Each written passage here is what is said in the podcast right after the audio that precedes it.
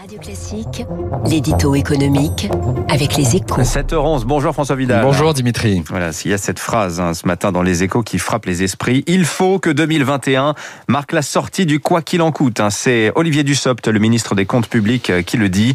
Déclaration qui confirme la volonté de l'exécutif de réduire peu à peu les dispositifs d'aide massive, euh, alors que la pression sur le système de santé s'accroît à nouveau et que l'on reparle, François, d'un confinement, d'un troisième confinement. Oui, alors, Olivier Dussopt prend le soin de lier la fin du quoi qu'il en coûte à celle de la pandémie en France. Hein. Cette, précision, est évidemment essentielle. Mais pour le reste, il a tout à fait raison de se prononcer sur le sujet sans ambiguïté.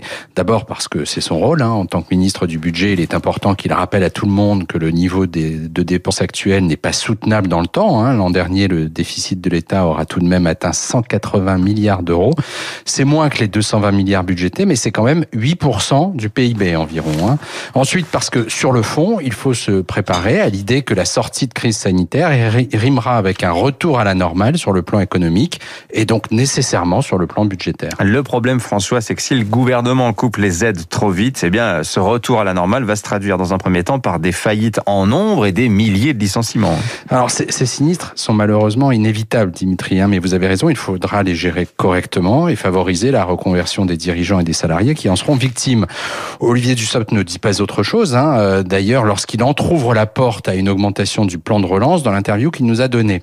De toute façon, le retour des comptes publics vers une certaine orthodoxie ne pourra être que progressif si on ne veut pas fragiliser la reprise économique.